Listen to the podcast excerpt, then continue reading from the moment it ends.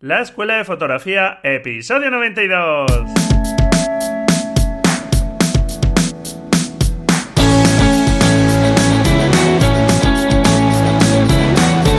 Que son mis ojos, mi tesoro, que es mi Dios, la libertad, mi ley veratonita el mundo, mi única patria, amar.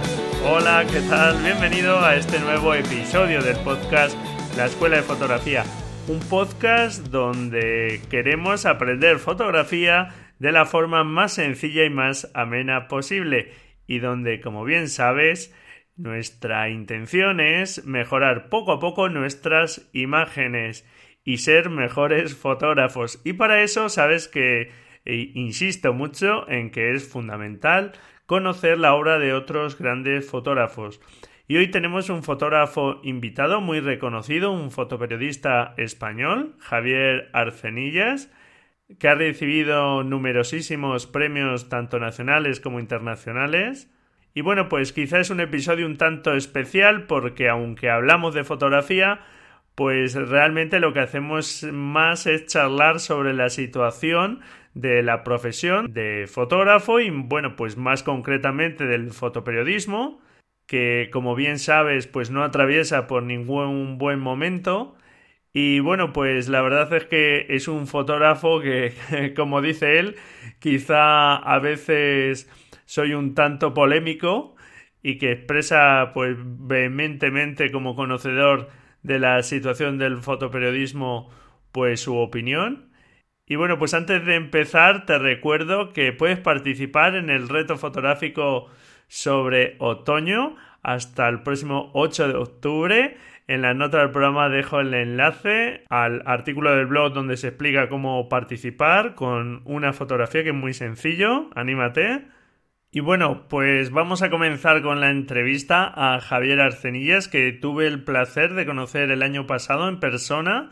Y como vamos a hablar hoy, el trabajo de este fotoperiodista se centra sobre todo en Latinoamérica en la violencia que vio en varios países como Guatemala, Honduras, México, ya que le impactó que en alguno de estos países hubiese más víctimas que en países que tenían conflictos armados. Su obra, con un estilo muy personal, siempre en un blanco y negro muy duro, muestra pues situaciones muy duras. Me vas a notar todavía un poco con la nariz taponada porque cuando le entrevisté a Javier tenía un poco de catarro. Y bueno, pues eh, no os adelanto más y vamos allá con la entrevista. Bueno, y hoy tenemos aquí, como os estoy comentando, a un fotoperiodista español, un fotoperiodista pues muy reconocido y es un lujazo tenerlo aquí. Bienvenido, Javier. Hola, ¿qué tal? ¿Cómo estamos? Pues nada, pues encantados estamos de tenerte por aquí y que en tu apretada agenda pues hayas podido sacar un rato, un tiempo para, dedicármelo y bueno, pues dedicárselo a los, oyentes para hablar pues eh, sobre todo de fotografía documental, de fotoperiodismo y bueno, pues es un placer tenerte aquí. Pues nada, un placer de esto todo mío, hombre, yo encantado de, de poder estar aquí acompañándonos a todos. Muy bien. Bueno, pues la verdad es que, mm, aunque ya te conocía, el año pasado nos conocimos personalmente porque asistí en Fotogenio al taller de Fotogenio, que mira, por desgracia este año parece que no se va a realizar. Y, bueno, pues ahí puede asistir a tu ponencia. Eh, compré alguno de tus libros y la verdad es que, bueno, pues impactante y vamos, mm, tenía claro que si podías Vamos, estaba encantado de tenerte por aquí y bueno, pues hablar un poquito pues de tu obra, de tus libros, eh, de esta difícil profesión de fotoperiodista actualmente. Y bueno, pues si te parece, eh, Javier, alguna pequeña introducción tuya. Venga. ¿Vale? Eh, bueno, pues actualmente resides en Madrid, donde, bueno, pues allí te licenciaste en psicología por la Universidad Complutense. Y bueno, pues actualmente pues trabajas como fotógrafo freelance en distintos medios para distintas agencias. Y bueno, pues como fotoperiodista has recibido numerosos premios tanto nacionales como internacionales, eh, sobre todo internacionales. Eh, has recibido varias becas también para desarrollar tus proyectos.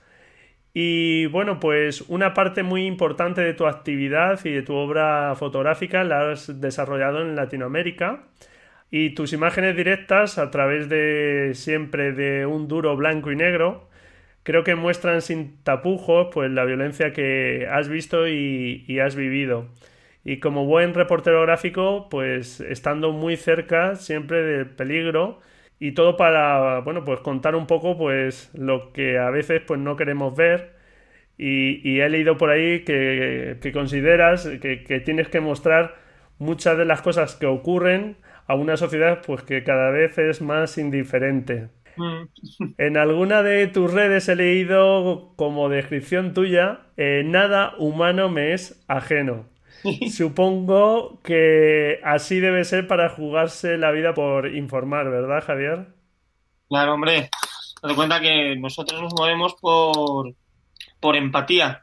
Entonces todo lo que refleje la personalidad del ser humano es, es latente para, para otro ser humano, ¿no? Igual que ocurre en fotografía. Todo aquello que nos gusta o que nos disgusta, eh, nosotros lo, lo, percibimos y necesitamos tener ese tipo de, de empatía. Por lo cual, cuando alguien lo, lo pasa mal, alguien es, es, persona o es alguien cívico o es alguien ético o es alguien, es humano cuando, cuando lo percibe y cuando tiene la sensación de que lo que le pasa al, al prójimo puede ser tú. Entonces, esa empatía hay que, hay que tenerla, ¿no? Y hay que, y hay que, hay que ofrecerse a ella, como, pero no como fotógrafo, sino como, como ser humano. no, no, está claro. En tu caso como fotógrafo, y, y así, claro. digamos, has decidido trabajarlo y, y, y, bueno, pues intentar aportar tu granito de arena para, para por lo menos informar de esas situaciones que decíamos, pero como bien dices, pues es eh, debería estar en, en, cada uno de nosotros. Mejor no sería, seguro. Claro, date cuenta que nosotros somos un, solamente somos un pequeño eslabón, ¿no? Querernos algo más sería, sería equívoco. Somos, o sea, ante todo somos personas, ¿no? Claro. Que vivimos situaciones muy, muy delicadas habitualmente, llenas de, bueno, de muchos problemas, de mucha mierda, de mucha confusión, pero eso no, o sea, no implica que, nosotros seamos por encima de todo eh, personas que, que, lo que queremos es contar estas historias. ¿no? Claro, por supuesto. Y supongo que en esa percepción y en ese no ser ajeno a lo que les ocurre a los demás, pues tendrá una parte importante que ver el hecho de que estudiases psicología, que lleva... Bueno, una parte más, ¿eh? Tampoco... ¿Qué lleva a un psicólogo a finalmente dedicarse a la fotografía? ¿Y cuándo nació en ti esa pasión por la fotografía? Eh, uf, ¿Cuándo nació esa pasión? Bueno, yo era... Yo fui militar. Ajá. Entonces, bueno, no, siempre, nunca, no es cuestión de querer, de querer ser, sino de, de querer hacer Ajá. y de querer contar. Como, bueno, pues como cualquier persona, todos tenemos una serie de, de, inquietudes. A mí me gustaba, por ejemplo, el cine. Sí. Yo hice, hice estudios de, de, cine, estudios audiovisuales, hice vídeo, hice cinematografía, realización cinematográfica. Lo que pasa es que el cine nunca me llamó la atención. Me refiero, me llama la atención, pero más como espectador que como propio realizador, yeah. ¿no? Porque sí la producción para hacer una, para llevar a cabo una, una historia en una película requiere de muchas personas, requiere de, de, muchísima gente, de una organización muy grande y sobre todo de mucho tiempo y mucho dinero. Claro. Y yo no, no, tenía ni tiempo ni dinero para poder acometer la, lo que me interesaba, ¿no? que es hacer a lo mejor o bien películas de cine documental o, o simplemente cine, ¿no? Cortometrajes, en fin. Y en cambio la fotografía sí me ofrecía un paso mucho más sencillo y era claro. que yo solo podía abordar una serie de historias sin tener tanta producción y empleando todo mi tiempo en ello, ¿no? Es decir, no, no podía asociar el tiempo de otras personas, ¿no? Para poder trabajar. Y, y esto me hizo decantarme más hacia la, lo que es la imagen fija, hacia la fotografía. Luego tuve la suerte de, de poder estudiar fotografía con, con maestros que, uh -huh. que, bueno, que inculcaron el, el, buen hacer de la, de la imagen documental, ¿no? Y luego a partir de allí, pues bueno, como, como una especie de, de bloque iniciático, porque con todo aquel que, que aprende a, a, hacer fotografía, ahora ya no, porque ahora el abanico fotográfico es muy abierto. Ajá. El abanico fotográfico eh, se empezaba siempre desde el blanco y negro y el reportaje. Sí. Era como una algo tópico. Es muy difícil eh, a, a empezar directamente haciendo fotografía de moda.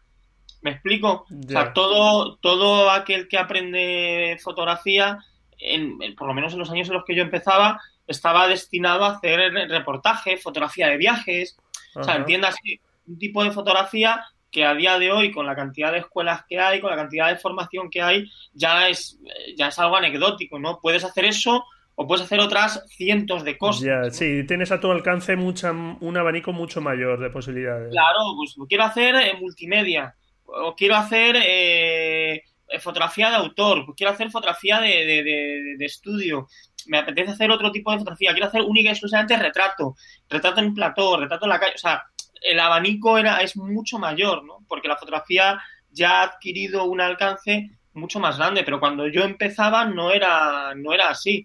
No, no quiere decir que todo el mundo se dedique a hacer reportaje, pero vamos, era el proceso en el cual casi Sí. todo el mundo se, se metía. No todos, evidentemente, pero por lo menos, qué sé yo, el 80% de las personas que, que- que- que se dedicaban a aquello lo hacían. Y a mí eso me llevó al fotoperiodismo. Ajá, Me llevó a querer ganarme la vida como fotoperiodista. ajá. Yo empecé, yo empecé trabajando, bueno, haciendo bolos en periódicos de estos de provincias y, yo trabajé en el diario Marca. Ajá. sea, que yo- Sí, con temas deportivos, vamos.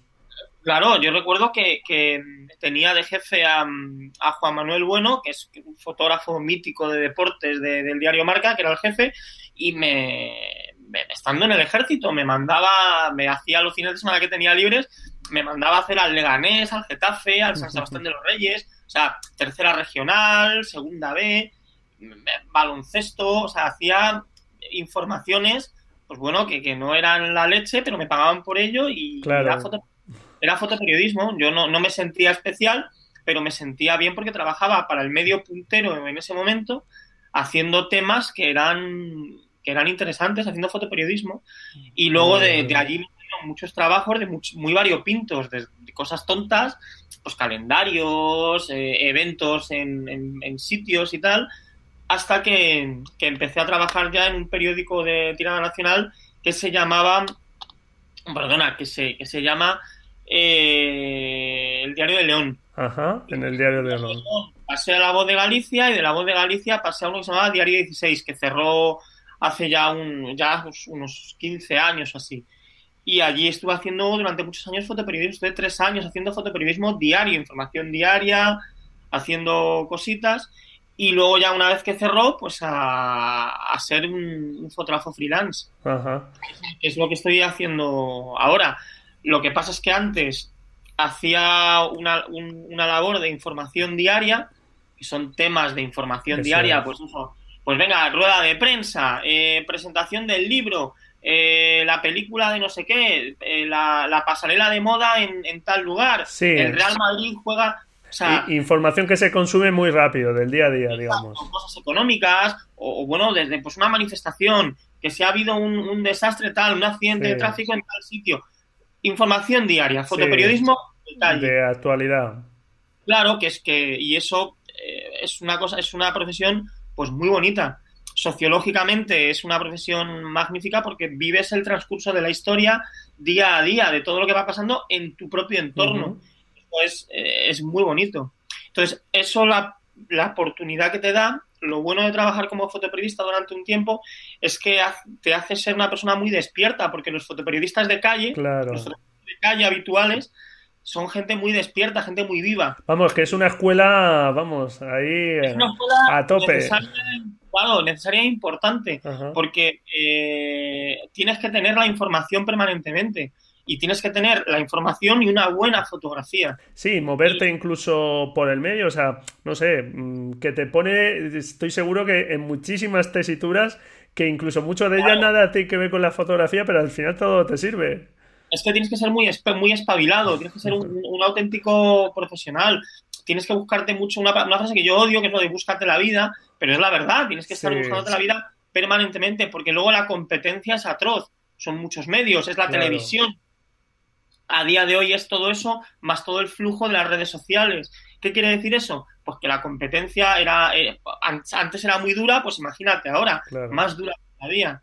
Y eso fomenta que los fotoperiodistas, por lo general, hablo del fotoperiodista de calle, uh -huh. esa gente es gente muy profesional, gente que, que, que, tiene mucha escuela para salir a la calle con una cámara de fotos, ¿no? Claro. Más luego los problemas que puedes tener con la policía, con seguridad, con organizaciones, con, en fin. Sí, sí, sí, lo que hablábamos, que vamos, que las circunstancias que se pueden dar son casi infinitas. Claro. Y eso te permite tener una evaluación muy clara para luego poder dedicarte a hacer, por ejemplo, el trabajo que yo hago ahora, que es reportaje. Ajá. Porque te permite ser una persona muy espabilada en ese aspecto. Sí. Es una, una especie de, de, de, paso de transición para poder hacer otras muchas cosas. Muy lo que pasa es que no hay que olvidar que yo me he vivido mucho entre la labor de lo que es ser un, un fotoperiodista que cubre información y ser un fotógrafo documental que tiene una opinión sobre ciertos temas. Ajá, sí, que son tus ensayos fotográficos, ¿no? Más. Exacto, porque un, un, fotoperiodista por lo general, digo por lo general, no debería inmiscuirse, tiene que ser un testigo de la realidad. Bueno, eso es una pantomima. Sí. Es evidente que, que todos tenemos una opinión y queremos que nuestra opinión sea escuchada. Lo hacemos o bien por viva voz, o bien yendo a una manifestación, o bien protestando o bien gritando y en el caso de un fotógrafo es haciendo fotografías. Sí, lejos de la objetividad que se que inicialmente se atribuyó al medio, no hay nada no, no, no. más falso que esa presumible objetividad. Todos, claro, todos tenemos una opinión social, política, claro. humanitaria. Sí, cívica, y, eso lo plasmamos en nuestras fotografías con nuestros puntos de vista de cada cual. Claro. Es más, no me interesa eh, la opinión de un tipo que dice que no tiene opinión. Ya. Porque no me interesa, o sea, no, me pareces un falso. Sí. Me pareces un, más concretamente un falso, no. Eres un hipócrita. Uh -huh. No, todos tenemos, todos tenemos que determinarnos hacia un lado o hacia otro. Me refiero, eh, no es cuestión, porque todo es muy fácil decir, no, yo es que voy de parte de las víctimas. Bueno, pero es que hay que ver qué, es, qué, son víctimas y, y, y, y, por qué. No, yo es que soy de derecha, no, yo es que soy de izquierda, no, yo es que soy de centro, yo es que soy liberal. Bueno, todas esas opiniones sí me valen al margen de cualquier cosa. Puedo no estar de acuerdo con ellas. Claro, por supuesto. Y nosotros como fotógrafos, cuando trabajamos y tenemos que hacer fotografías, nos posicionamos en base a ello. Claro, por supuesto. Estoy totalmente de acuerdo contigo en, claro. que, en que hay que creer en tu, en tu forma de expresarte a través de la fotografía y eso claro. es lo interesante, si no, es que todos haríamos las mismas fotos, ¿no? no sí. Exacto. Y a lo que me decías de todo este rollo que te, que te he contado es que lo que hace un psicólogo pues, pues haciendo, haciendo fotografía. Pues la, la, psicología, yo la. Los estudios de psicología, no, aunque pueda parecer pretencioso, no me han servido de tanto como, como puede parecer. Uh -huh. Es decir, el estudio de la psicología es muy interesante, ¿no? Me, me ha permitido eh, acceder a, a, unos parámetros de psique de otras personas muy valiosos, ¿no? A, a comunicarme con las personas de una cierta manera. Sí, pero entender no... ciertos comportamientos o no sé. Claro, ¿no? es, como, como haber estudiado, eh, pues por ejemplo, eh, pues historia, ¿no? Y irte a, a trabajar a, a, Israel en medio de la, del confrontamiento de Gaza y saber perfectamente qué situación política hay en ese terreno, no, no más allá de la situación de este siglo, sino claro. de todo lo que conlleva es. años, años, de historia. ¿no? La política y la geopolítica de, de todo. Claro. Por eso es ridículo pensar que un buen fotógrafo necesariamente tiene que ser una persona técnica que tenga un buen ojo y que solo maneje la luz. No, para hacer fotografía documental, que es lo que yo hago, hay que tener un vasto conocimiento en una, en una serie de materias en las cuales es importante tener una formación específica, claro. que van al margen de la propia formación fotográfica, que es importante, pero la, la, la formación fotográfica tiene un periplo, pero la, la, formación individual para ciertos temas es indispensable. Por eso claro. es muy importante que un fotoperiodista sea periodista o que haya hecho periodismo. ¿Por qué? Porque sabe lo que es el concepto de noticia. Sí. O si eres fotógrafo documental, por ejemplo, un, una profesión fantástica. A mí me preguntan muchas veces, joder, ¿tú qué aconsejarías, por ejemplo, para, de, si quisiera ser fotógrafo, qué podría empezar a estudiar? Pues estudia sociología. Uh -huh. Sociología es una magnífica... A ver, estudiaría muchas cosas, pero sociología, por ejemplo, geografía e historia son temáticas que enlazan muy bien con la fotografía documental o con el fotoperiodismo. Si eres fotógrafo y dices, yo si quiero ser fotoperiodista voy a estudiar, voy a estudiar periodismo, bien, bien, muy bien, porque vas a tener unos conceptos muy claros respecto a eso. Y luego, y luego ya harás fotos. No, yo es que voy a hacer fotografía documental, quiero hacer una serie de reportajes en, pues en, en un sitio concreto, quiero hablar del petróleo. Bueno, pues a lo mejor si eres sociólogo entenderás muy bien lo que es la economía. O yo soy economista. Joder, eh, uno de los grandes fotógrafos documentales supermediáticos en todo esto, Salgado, es economista. Claro. ¿Sabes? Cartier-Bresson estudió historia del arte. Hay fotógrafos que son filólogos. Es decir, eh, eh Foncuberta es publicista. Sí, que eso te da una amplitud de miras en, en sectores determinados sobre temáticas determinadas que te permite pues pisar esos terrenos o ahondar en esas temáticas de una forma profunda y con conocimiento. Claro, te permite ser mejor en tu trabajo. Claro. Porque el conocimiento adquirido en base a esos estudios o a ese trabajo te ha llevado a una dirección en la cual tu trabajo fotográfico, que es de lo que nos ahora nos importa, sea mejor. Oye, no, que yo es que soy ingeniero. Bueno, tampoco pasa nada, nadie es perfecto. Me refiero que puedes ser ingeniero. Y claro, sí. Después puedes tener curiosidad por otro tema y aprenderlo y investigar y seguir avanzando. Exactamente. O, no eres nada. Oye, mira, yo que soy yo es que soy electricista, tal, pues tampoco pasa absolutamente nada, ¿no? Yo es que soy camarero. Bueno, pues si eres camarero, eres un psicólogo en potencia. no me... Son cosas, es verdad, que, parece que no pero es tener un otro tipo de formación, otro tipo de desarrollos que nos permitan trabajar. Y para mí la psicología fue la fue mi campo, que luego no lo he utilizado, o sea, todo el mundo piensa que, que los psicólogos son hipnotizadores o algo así, o sea, no. Nosotros tenemos un, conocimiento sobre el comportamiento humano, pero ese comportamiento eh, está sujeto a, a muchas cintas. Muy bien. El, el, episodio 31 del podcast lo dediqué al fotoperiodismo eh, y bueno, pues sobre todo orientado al tema del fotoperiodismo de conflictos, de, conflictos armados, en fin. Eh, y le llamé fotoperiodismo la fotografía necesaria, donde bueno, pues hice un repaso un poco pues por la historia del fotoperiodismo y bueno, pues utilizando una, la clásica foto y manida foto de Robert Capa en el desembarco de Normandía, pues oh, hice, ahí una recreación un poco histórica de aquellos momentos y tal, ¿no? Entonces, bueno, sí es verdad que tenía una espinita clavada de, digamos, porque eh, tal y como se llama el episodio, el fotoperiodismo, sobre todo este que habla de conflictos armados, de situaciones injustas, eh, que nos arroja la cara a situaciones que no queremos ver, como comentábamos antes, pues sencillamente me parece que es la fotografía que sí o sí es necesaria en la sociedad. Eh, cuéntanos un poco tu visión. ¿Es así de necesaria hoy día? ¿Sigue siendo necesaria más que nunca? Cuéntanos un poco. Bueno, es que luego yo me meto en unos berenjenales por las opiniones que tengo. muy, curiosas. A ver, eh, todos nos fagocitamos mucho en redes sociales de la importancia de, de todo esto. Sí, sí, sí, a mí yo estoy... O sea, la información es necesaria y la labor del fotoperiodismo también y del periodismo. Es que no, no me gusta separarlo. Para mí es, eh, monta monta o sea, para mí es el periodismo es, eh, es, esencial para la sociedad. Por eso, cada vez que cierra un medio de comunicación, es como, como un cáncer, tío, como, hostia, se me ha muerto alguien. O sea, es un síntoma de una posible enfermedad, sin duda. Exacto, ¿no? Entonces, que, grupos de, comunicación económicos controlen el periodismo es siempre ha sido así, pero pues llegamos a, estratos de manipulación que son eh, tremendos. muchas veces los fotoperiodistas que se dedican a trabajar en fotoperiodismo eh, no pueden emplear sus propias ideas para ejercer su trabajo de periodismo porque están condicionados por un medio de comunicación que tiene un ideal y una línea editorial muy clara. Resumiendo, el fotoperiodismo muchas veces es una falacia. No, no, es que somos, yo trabajo en una agencia, somos independientes. No, esa agencia, por muy liberal que sea, está sumida en una especie de direcciones. Tiene unas normas, tiene unas leyes que no te dejan una libertad para poder contar las noticias como tú quieres. Tienes que contarla como el patrón de esa agencia.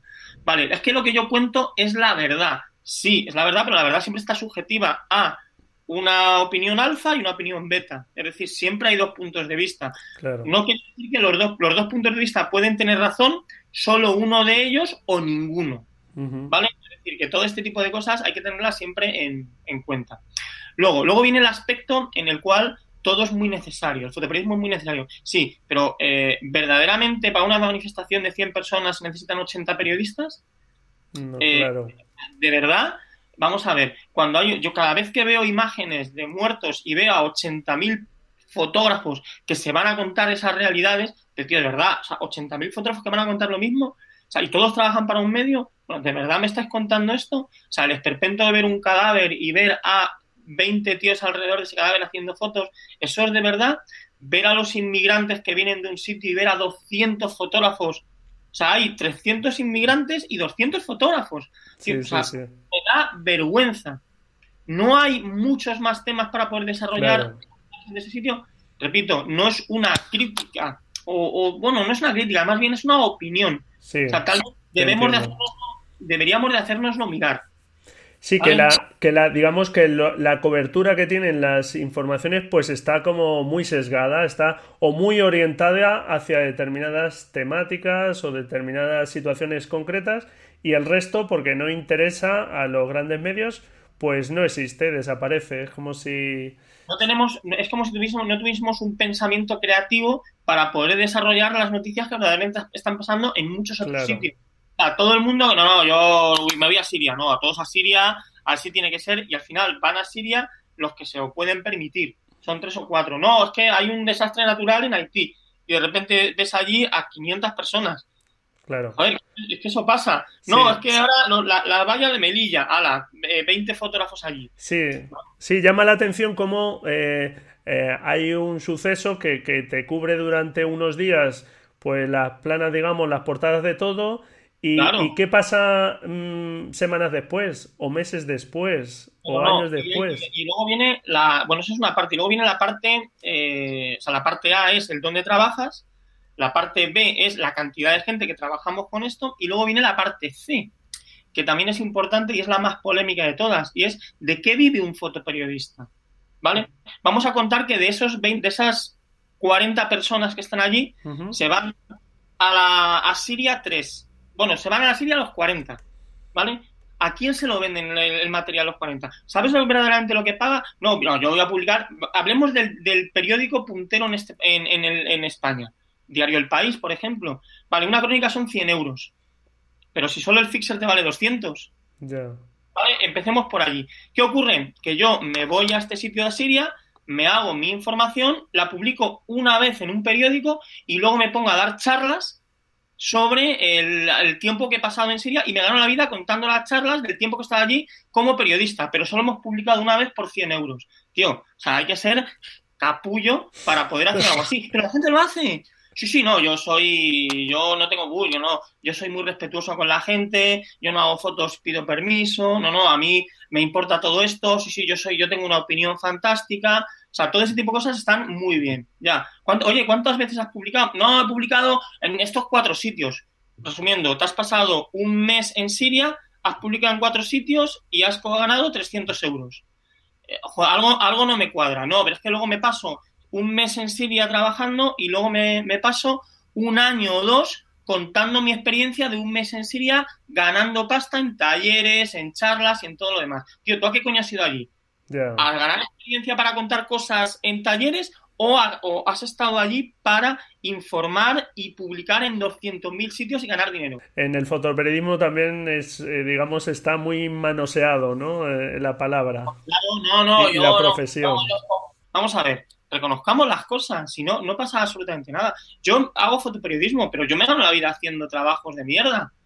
Claro, bueno, si es que hoy día quería preguntarte un poco más adelante, pero la situación del sector es muy complicada de la fotografía en general, de todos los profesionales y de los fotoperiodistas también, porque estamos viendo cómo los medios eh, pues están prescindiendo de la mayoría de sus fotógrafos, los que tenían en plantilla, y bueno, pues es una asociación complicada.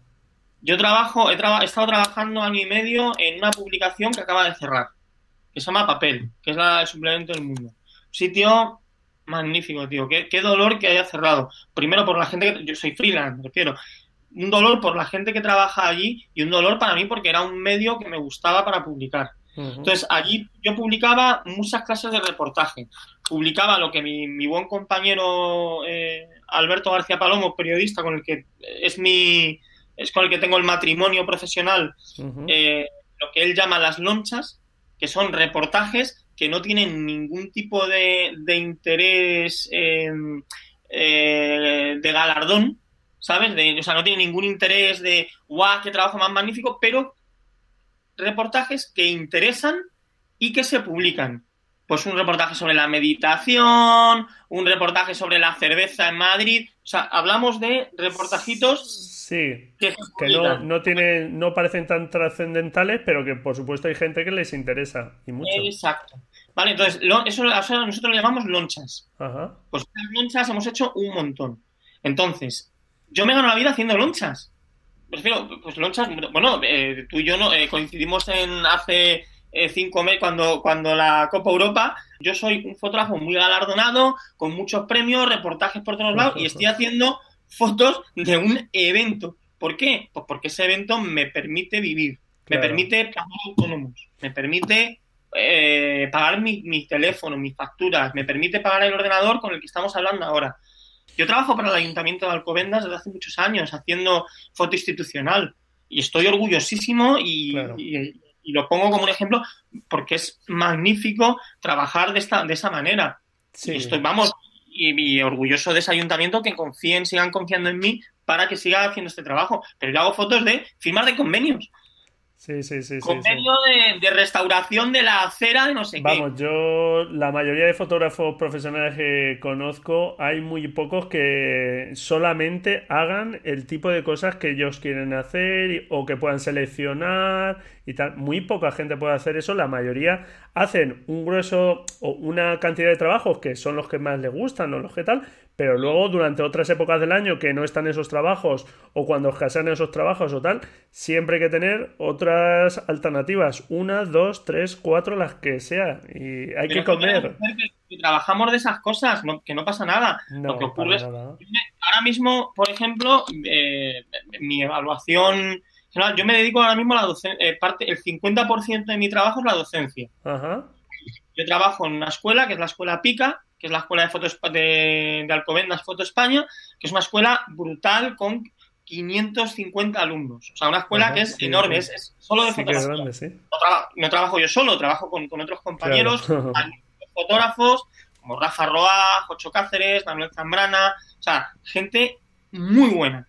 Pero eso es el 50% de, de mi profesión. Y dentro de lo que yo enseño allí, yo enseño fotografía magnífica para grandes documentales, pero también tengo que enseñar a manejar una cámara.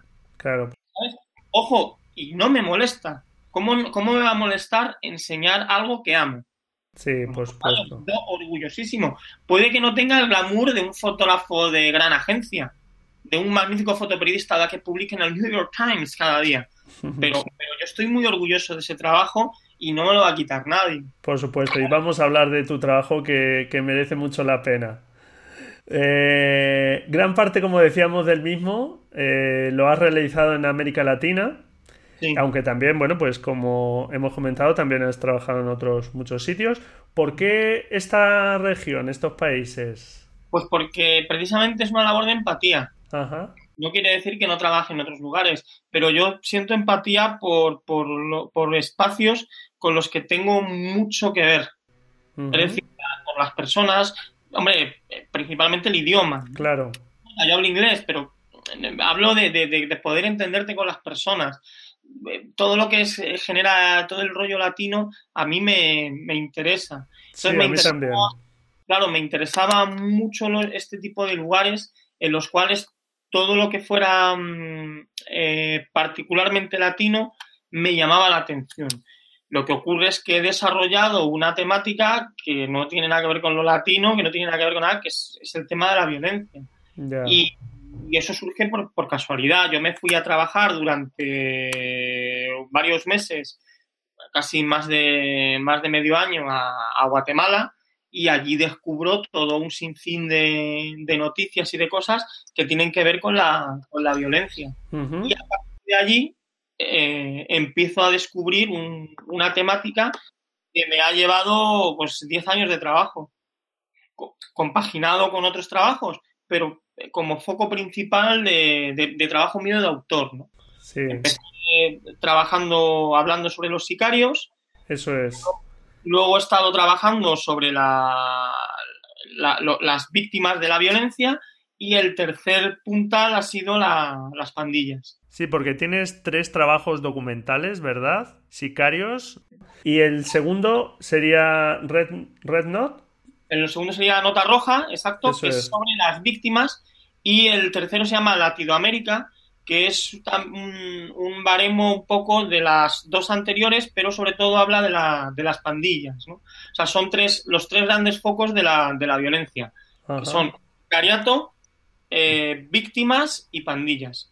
Es un núcleo muy que, se, que se, se, amplía de muchas maneras, ¿no? pero que es un núcleo muy, muy forzado. Dentro de las víctimas pues hay violencia de género, resistoleros, que son la gente que huele pegamento, eh, gente asesinada, mafias, o sea, hay el, lo que es el tráfico de personas, lo que es la, el cruce de fronteras, las migraciones, o sea, las, son las víctimas de algo muy concreto. Y luego la, el germen de las pandillas, pues son las maras, que son quienes Sí.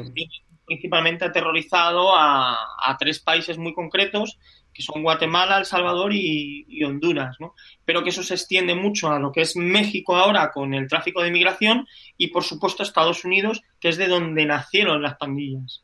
Bueno, a mí Sicarios me impresionó, la verdad, eh, la dureza.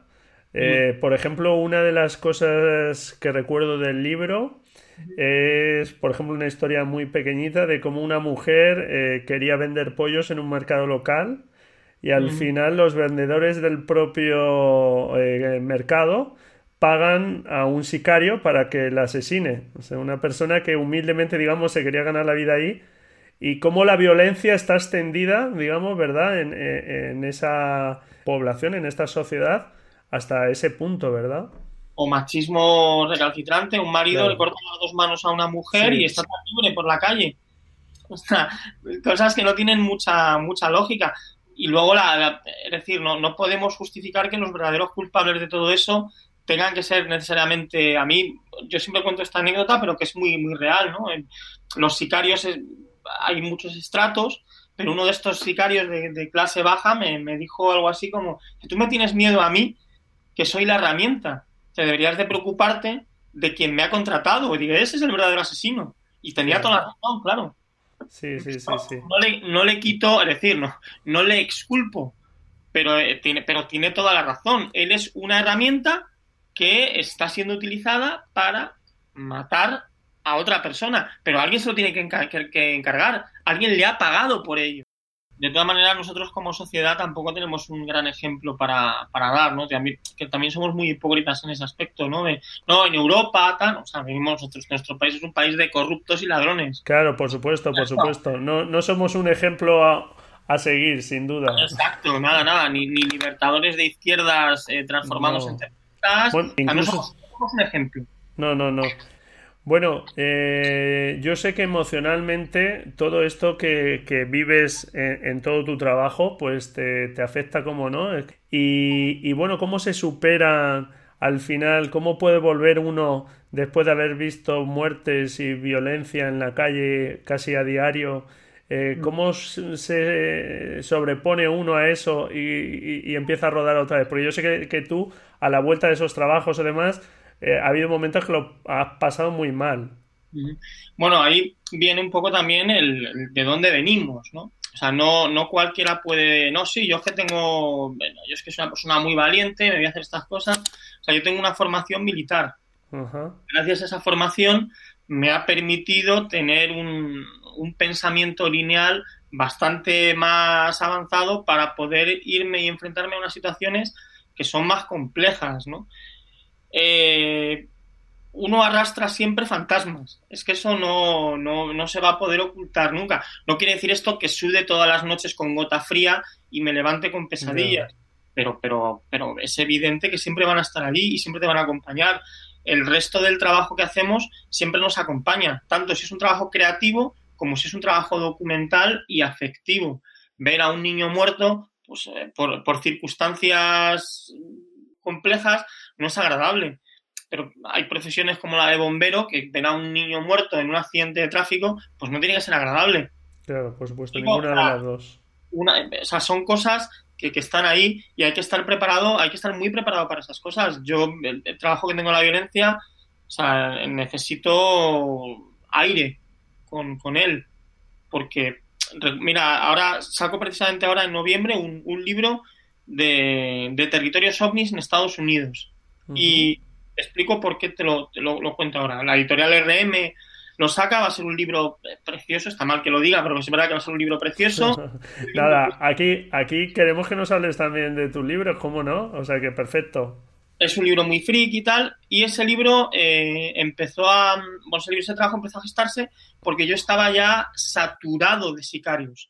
O sea, estaba ya saturadísimo. Y un amigo periodista que trabaja, un, un redactor del mundo, que trabaja en, en, Estados Unidos, Pablo Scarpellini, consciente, un buen amigo que me quería, muy consciente de ello, me dijo, oye, mira, vente a Estados Unidos porque él vive en Los Ángeles, mira, te vas a venir a mi casa te vas a venir de vacaciones a mi casa.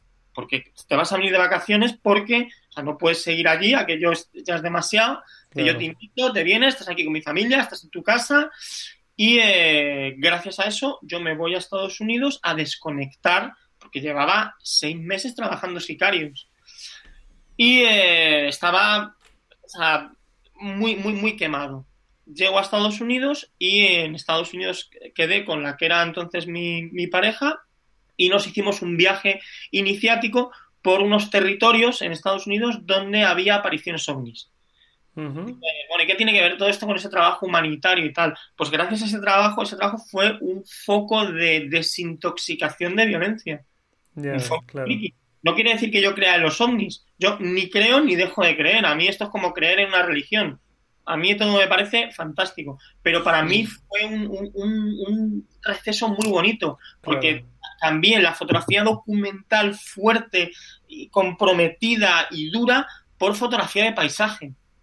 Una fotografía de paisaje que a mí me llamaba mucho la atención. Que a mí me gusta, porque yo, estoy, yo soy un enamorado, repito, yo soy fotógrafo documental, pero yo estoy enamorado de la fotografía y estoy enamorado de los grandes paisajistas americanos del New Color. Y eso a mí me transformó muchísimo, me ha, hecho tener una doble capacidad. Por una parte, desarrollar trabajos empáticos de fotografía documental comprometidos, serios y bastante interesantes desde un punto de vista informativo, y luego trabajos de creación fotográfica con una base de paisaje que nada tienen que ver con los otros trabajos, claro. pero forman parte me, de mí me recuerda un poco a, a la situación de, de, Sebastián Salgado con Génesis. Por el tema de la ruptura, de que llega un momento que él dice que, que, que es que se encontraba mal físicamente. O sea, que es que va a ver al doctor y le dice: Mira, deja de hacer fotos de lo mal que lo pasa a la gente y deja de fotografiar durante un tiempo porque es que de, por aquí vas a enfermar y, y, y, y, vas a caer en desgracia. O sea que. Y de ahí pasa a, a un tiempo después empezar a fotografiar lo bello del mundo. De ahí su libro claro. Génesis. ¿Sabes qué pasa? Que, que, los fotógrafos que nos dedicamos a hacer cierto tipo de cosas, o sea, no, no, es que no nos queda otra. Repito, nosotros vivimos con nuestros fantasmas. Claro. Y, no, y eso no, no, eso ya no tiene solución. Somos como, bueno, como estas películas que los, los que han trabajado, los, militares americanos, estos que se van a estas reuniones donde, pues yo perdí un amigo, tal, pues nosotros funcionamos un poquito de esa, de esa manera, unos en mayor medida, otros en menor medida la diferencia está en que, claro, hay un punto de inflexión, un punto de ruptura, un broken, que, que, que, tiene que determinar que hasta aquí has llegado, ¿no? Muy bien, decíamos que la situación del sector es complicada, pero bueno, es la que es. También hay que adaptarse un poco pues a esta situación un poco que hay actual. Eh, ¿Por dónde crees que puede ser? Supongo que no hay una única solución, por supuesto, pero ¿por dónde crees que pueden ir los tiros en el sector o, o hacia dónde podría dirigirse el sector de los, bueno, pues ahora mismo los profesionales del fotoperiodismo para dar continuidad a su trabajo? Bueno, los medios en papel van a cerrar. Ya. Tú Eso... lo tienes claro, ¿no? Claro, no, pero no, es que es evidente. Eso... A ver, sí, yo. Como... A la larga está claro yo como principal afectado, yo leo el periódico en tablet o en el teléfono o en mi ordenador. Pero que es normal, no, no a ver, no, no tenemos que crearnos un drama. No, no, por supuesto. por, eso te hablaba de, que hay que adaptarse, no queda otra. Y en todo caso buscar soluciones eh, alternativas. Claro, no pasa nada. Lo único que es triste que cierren. En lugar de que se tra o sea, lo que, lo que se debería de ser es que se traspasase del papel a, a la plataforma. Y que esas plataformas sean como, pues como el cine. Tú tienes que pagar por ello.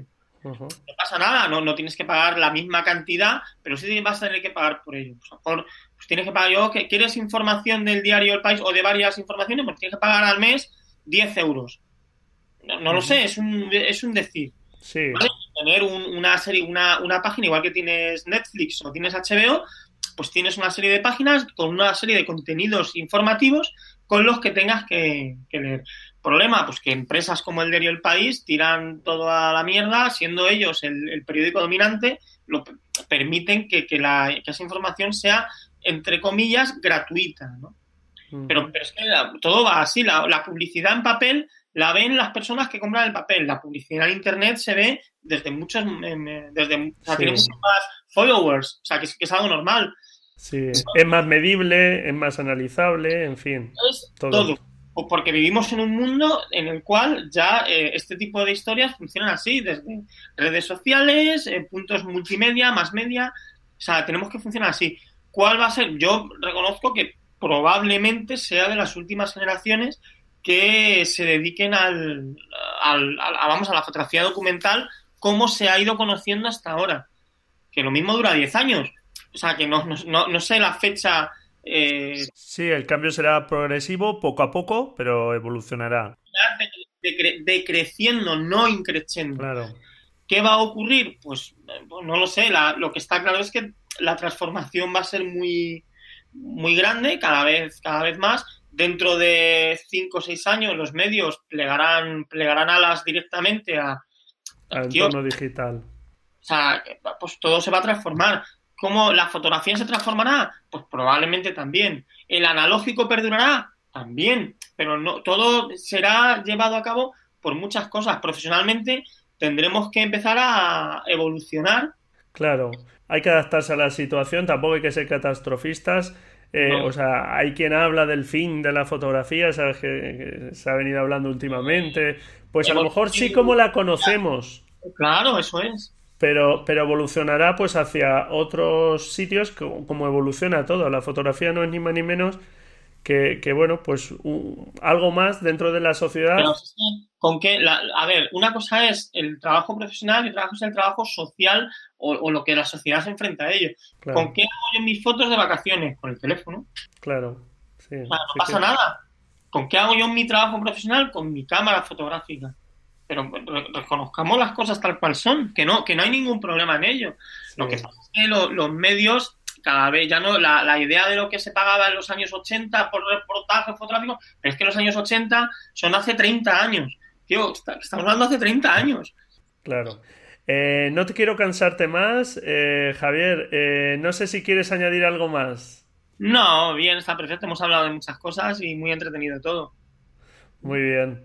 Bueno, pues muchísimas gracias por el tiempo que nos has dedicado, dejarnos tu visión sobre el fotoperiodismo, la situación actual. Muy bien. Y, bueno, pues eh, la verdad es que también agradecerte tu labor. Yo recuerdo que ahí en Fotogenio te lo, te lo comenté, porque bueno, pues eh, arriesgar incluso, pues eso, a veces poner en riesgo tu vida por, mostrar a los demás eh, situaciones pues, de barbarie absoluta y de injusticias absolutas, pues creo que el resto como sociedad os debemos algo a las personas que, que, optáis por esa vía. Así que muchísimas gracias. Venga, vosotros, cuidados. Chao. Un abrazo. Adiós. Muy bien, pues hasta aquí esta entrevista. Espero que te haya gustado. Eh, la verdad es que, como puedes ver, pues eh, Javier Arcenillas es una persona bastante crítica con la situación actual. Creo que hemos dado un repaso de la situación de los fotógrafos actuales y hemos hablado de esa reconversión que, que va a tener que producirse en los profesionales de este mundillo de la fotografía, del fotoperiodismo. Y naturalmente pues te aconsejo a que eches un vistazo a la obra de este gran fotógrafo, este reconocido fotógrafo. Eh, yo tengo su libro Sicarios y la verdad es que tiene fotos que impactan mucho, transmiten mucho, mucha de la violencia que él pudo vivir en estos países y bueno, pues ojalá la denuncia sirva para mejorar un poco estas situaciones y ya no solo a un nivel más bajo como él decía, sino también a otros estamentos.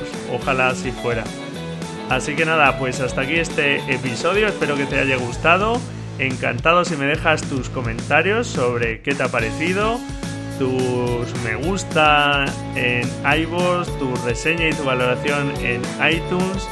Muchísimas gracias por estar ahí felices fotografías y nos escuchamos la próxima semana, si tú quieres, claro.